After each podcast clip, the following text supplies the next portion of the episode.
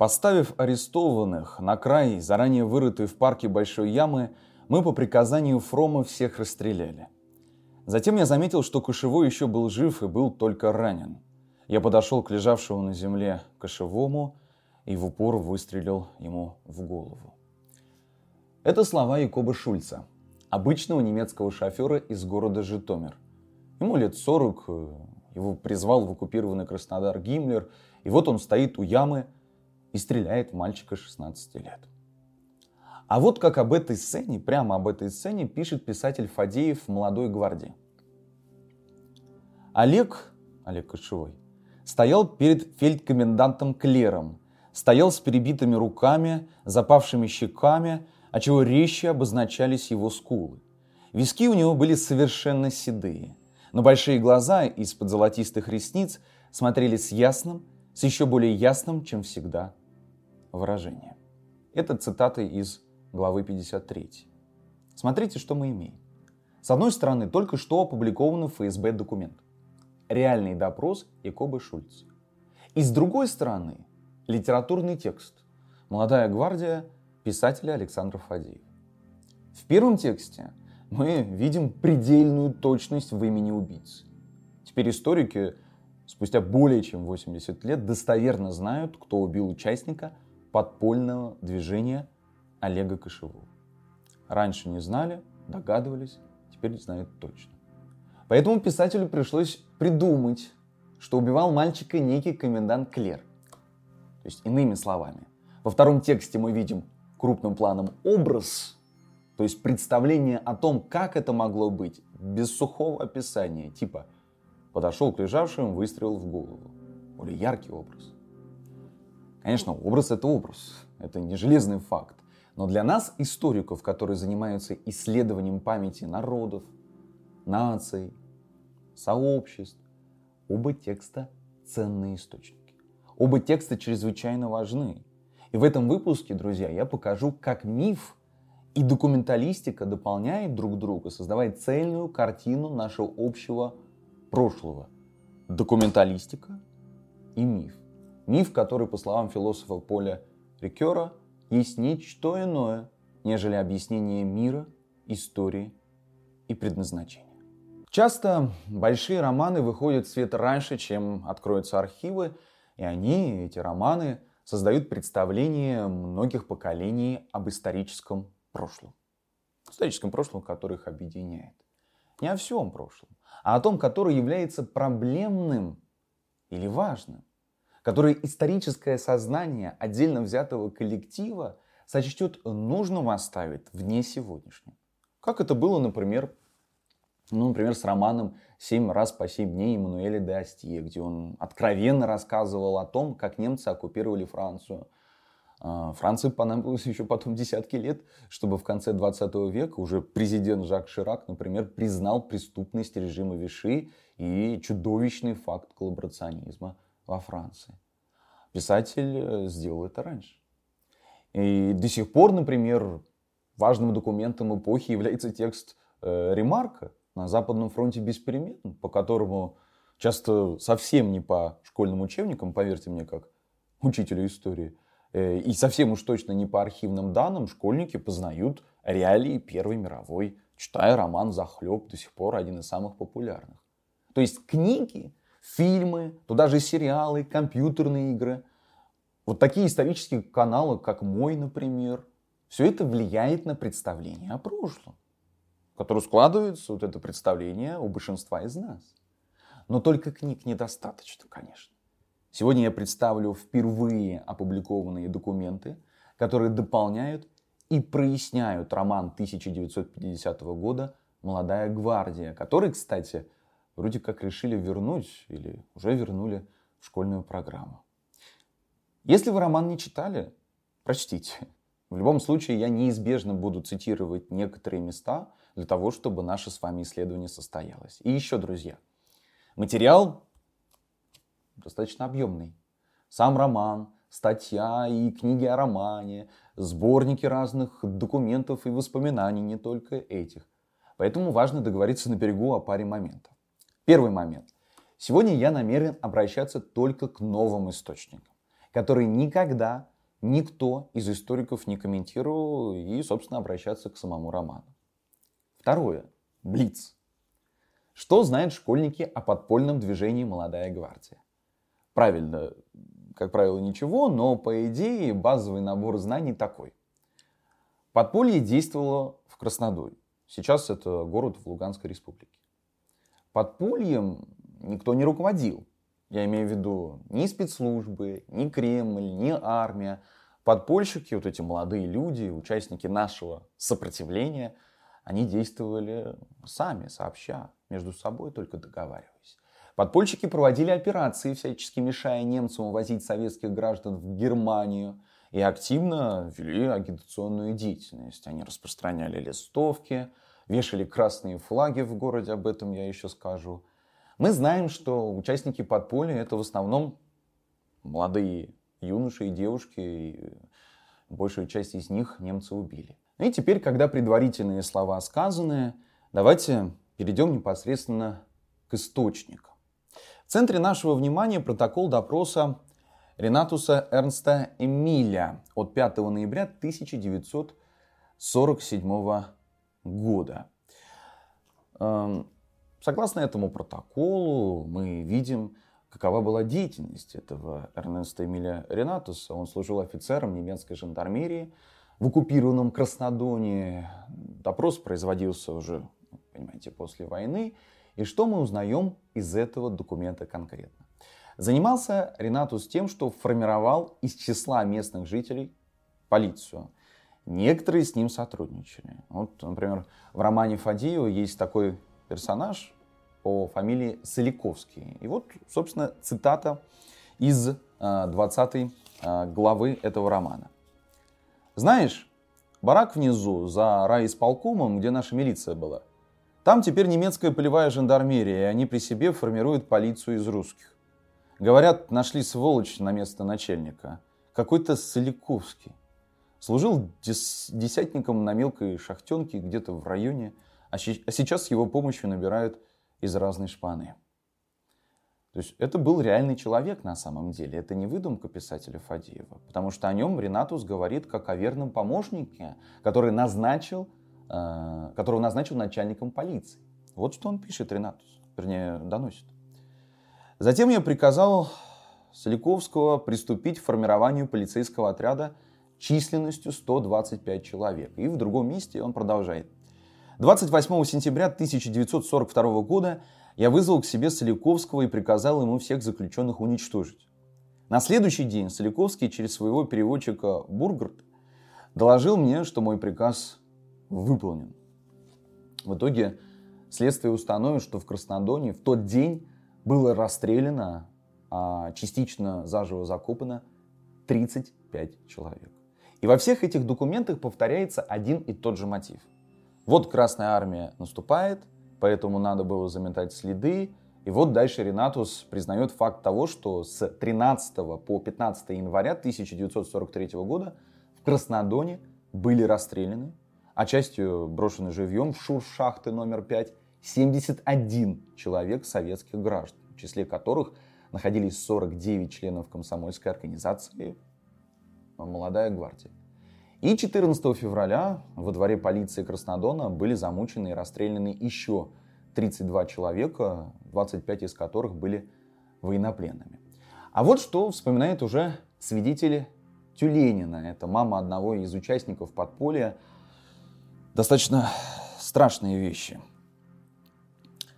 Прожигали мальчику раскаленным прутом огнестрельную рану правой руки. Пальцы рук подкладывали под двери и зажимали до полного омертвления. Под ногти загоняли иголки и подвешивали на веревках. Всюду лилась кровь, воздух в комнате, где проводились пытки, был наполнен запахом жженного мяса. Мне довелось еще встретить черную книгу. По мотиву, как у Гроссмана была черная книга, вот новая черная книга, которую недавно издали на основе современных свидетельств так э, там ополченец рассказывает, как его пытали в украинском плену. 24 августа 2014 года мы ехали проводить человека до границы. По пути машину расстреляли. Нас двоих, меня и водителя, увезли в Краматорск, где пытали, допрашивали, избивали. Избивала национальная гвардия. Вжигали на груди цепью, раскаленную надписью «Сепр», то есть сокращенно от «сепаратист», и раскаленным штык-ножом немецкую свастику на ягодице. То есть перемешая вот эти тексты, которые я сейчас привел, и не сразу вообще на самом деле поймешь, о каком времени идет речь. Ну, вернемся к источнику. Ренат вспоминает достаточно интересный эпизод, который встречается в книге Фадеева. Например, 7 ноября расклеены антинемецкие листовки. Подожжено здание биржи труда. Оттуда немцы угнали свыше 4000 человек в Германию угнали для труда на своих э, местах производства и был вывешен красный флаг на здании бывшего управления треста Краснодон-Уголь. Это Ренат вспоминает. В другом документе, в допросе Валерии Давыдовны Борц, участница молодой гвардии 1927 года рождения, то есть представьте, ей было момент э, действия молодой гвардии 15 лет, она вспоминает. В день празднования годовщины Октябрьской революции малогвардейцы вывесили на здании штаба постройки шахты номер 5 красные флаги, на древках которых сделали надпись «Заминировано», в связи с чем немцы долго не решались снять флаги. И Фадеев в 44 главе пишет следующее, вот буквально. Молва о красных флагах, вывешенных в Краснодоне в честь Великой Октябрьской революции, прошла по всем городам и поселкам Донецкого бассейна. Не имея никакого представления об организации, которую ему предстояло выловить, мастер Брюкнер поступил так, как поступали на его месте все жандармерии гестапо. Он снова запустил свой частый бредень, как назвал это когда-то Сергей Левашов. В городе и в районе были арестованы десятки невинных людей. Но как ни час был бредень, он не захватил никого из членов молодой гвардии. Немцы не могли предположить, что эта организация состоит из мальчиков и девочек. То есть снова, друзья, здесь мы видим следующее. Мы видим, как документ и миф, по сути, они дополняют друг друга, показывая нам, что происходило в действительности. И там же Борц показывает, что члены гвардии э, принимали присягу. Вот этот текст э, присяги частично есть у Фадеева, Полный текст приводит уже другой свидетель. Это Нина Михайловна Иванцова, 1923 года рождения. Вот цитата из самой клятвы. Я ее приведу, в книге Фадеева ее найти. «Я клянусь мстить беспощадно за сожженные, разоренные города и села, за кровь наших людей, за мученическую смерть 30 шахтеров-героев. И если для этой мести понадобится моя жизнь, я отдам ее без минуты колебания. Если я нарушу священную клятву перед пытками или из-за трусости, то пусть мое имя, мои родные навеки будут прокляты, а меня самого покарает суровая рука моих товарищей. И подпольщики действовали действительно слаженно. Вот протокол допроса Александры Тюлениной от 24 октября 1946 года. По инициативе Тюленина Сергея, то есть сына, в Краснодоне была сожжена э, созданная немцами биржа труда, где в огне были уничтожены все документы, подготовленные оккупантами для угона жителей города в немецкое рабство. А вот, в свою очередь, что вспоминает, например, мать Олега Кошевого. В связи с намечавшимися немцами вывозами из Краснодонского района нового урожая хлеба, участники организации решили поджигать на полях отога и заражать зерно на складах клещ. То есть в другом месте она говорила еще очень важную любопытную вещь. Похитили с автомашины проходящих румынских воинских частей два или три ящика гранат и несколько винтовок. Например, в своем недавнем выступлении по случаю 2 февраля я уже говорил, какую роль румынская армия играла в том же южном направлении, в Сталинградской битве. Посмотрите это выступление, друзья, на моем канале. А, и вот, собственно, Борц также вспоминает, что листовки, они писали от руки, вот эти листовки, которые распространялись, пока не появился типографский станок, что печатали также членские билеты, как они слушали радиоприемник с речью Сталина 6 ноября 1942 года, а затем, собственно, распространяли эту речь. Как они напали, например, на немецкую машину и забрали у немцев новогодние подарки, которые мы отправляли по военной почте из Германии. И Бурц, собственно, показывает, что именно это прямое действие подпольщиков, оно и стало моментом, с которого начался разгром отряда «Молодая гвардия». А, Бурц хорошо показывает, э, в свою очередь, еще сложность самой структуры отряда. Он был поделен на группы. Одна группа была в, в городе Краснодон, другая в поселке, в поселке Краснодон, третья в поселке Первомайском, а четвертая в поселке Изварино. То есть это такая разветвленная сеть, можно сказать. То есть она была не только эта молодая гвардия в Краснодоне, но и в других местах. И она имела также контакты с Ворошилово-Градской подпольной организацией. А еще, а еще мама Олега Кашева вспоминает, что подпольщики поддерживали связь с партизанским отрядом Антона. Ну, Антон, как он объясняет, это глава отряда, как, собственно, звали полковника, который этот отряд возглавлял.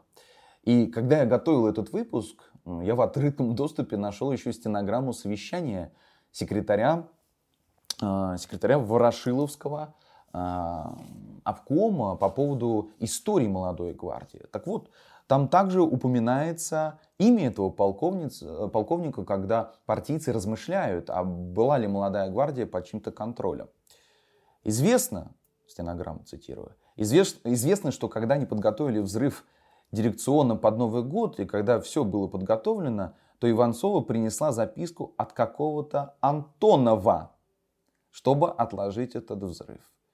То есть, на самом деле, в любом случае подпольщики действовали самостоятельно. Это выводу приходит и в стенограмме. И по словам Борца, они разделились на пятерки, чтобы выйти из оккупированной территории за линию фронта. Они сами так решили сделать. Но, к сожалению, это сделать не получилось. А, больше 70 а, человек были захвачены немцами и расстреляны. Кстати, читая допросы немцев, вот какую любопытную деталь еще наблюдал – это особая лексика нацистов. Например, в том же допросе Ренатуса он говорит о приказе немедленно очистить тюрьмы. Подразумевался под этим расстрел. Или в другом месте говорится, подвергнуты особому обращению. Место расстреляны. И, и вот, собственно, как этот сухой, циничный язык, который как бы маскирует военные преступления нацистов, разбирает уже Фадеев, вот, собственно, цитирую главу 28. Сквозь дощатые двери и стены ему день и ночь слышна была вся жизнь тюрьмы. Как людей приводили и уводили, как мучили и как расстреливали за стеной во дворе.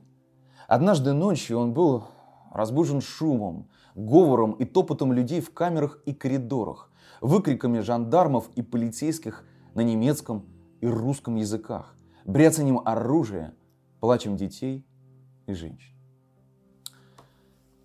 Аресты подпольщиков движения «Молот», ну, таким было первое имя молодой гвардии, начались 30 декабря 1942 года, то есть под Новый год. Часть были расстреляны в Краснодоне, остальные были расстреляны в Ровеньках. И вот еще очень важно про Шевцову, одну из участников этого движения. У нее была красивая стройная фигура, продолговатое лицо. Несмотря на свою молодость, она держала себя очень мужественно.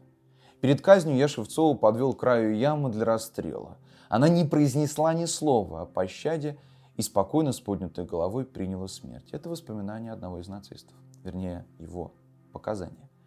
Фадеев после напишет в своем романе следующее. Олег Кошевой был расстрелян 31 января днем, и тело его вместе с телами других людей, расстрелянных в этот день, было закопано в общей яме. А Любу Шевцову мучили еще до 7 февраля, все пытаясь добыть у нее шифр радиопередатчик. Перед расстрелом ей удалось переслать на волю записку матери.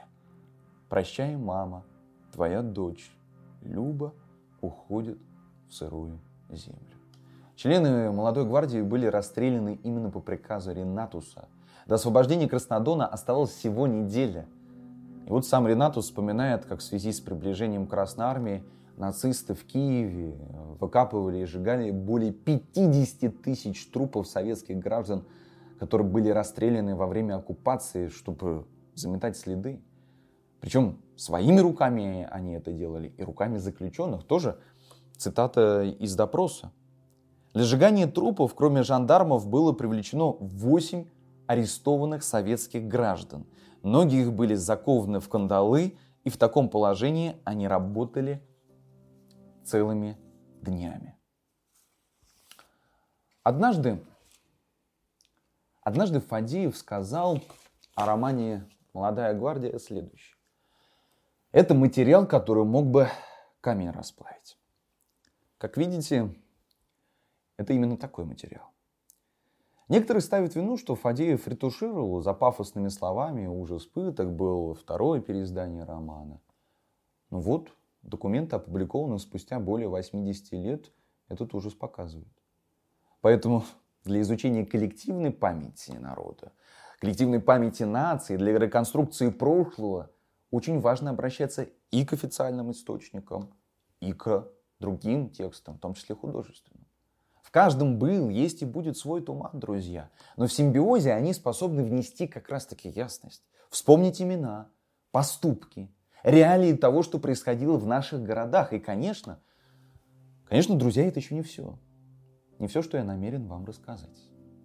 Делитесь ссылкой на это видео со своими читателями, со своими друзьями. Дополняйте мои слова своими комментариями. И подписывайтесь на канал, чтобы мы вместе продолжали прояснять историю России. Спасибо за внимание. До встречи.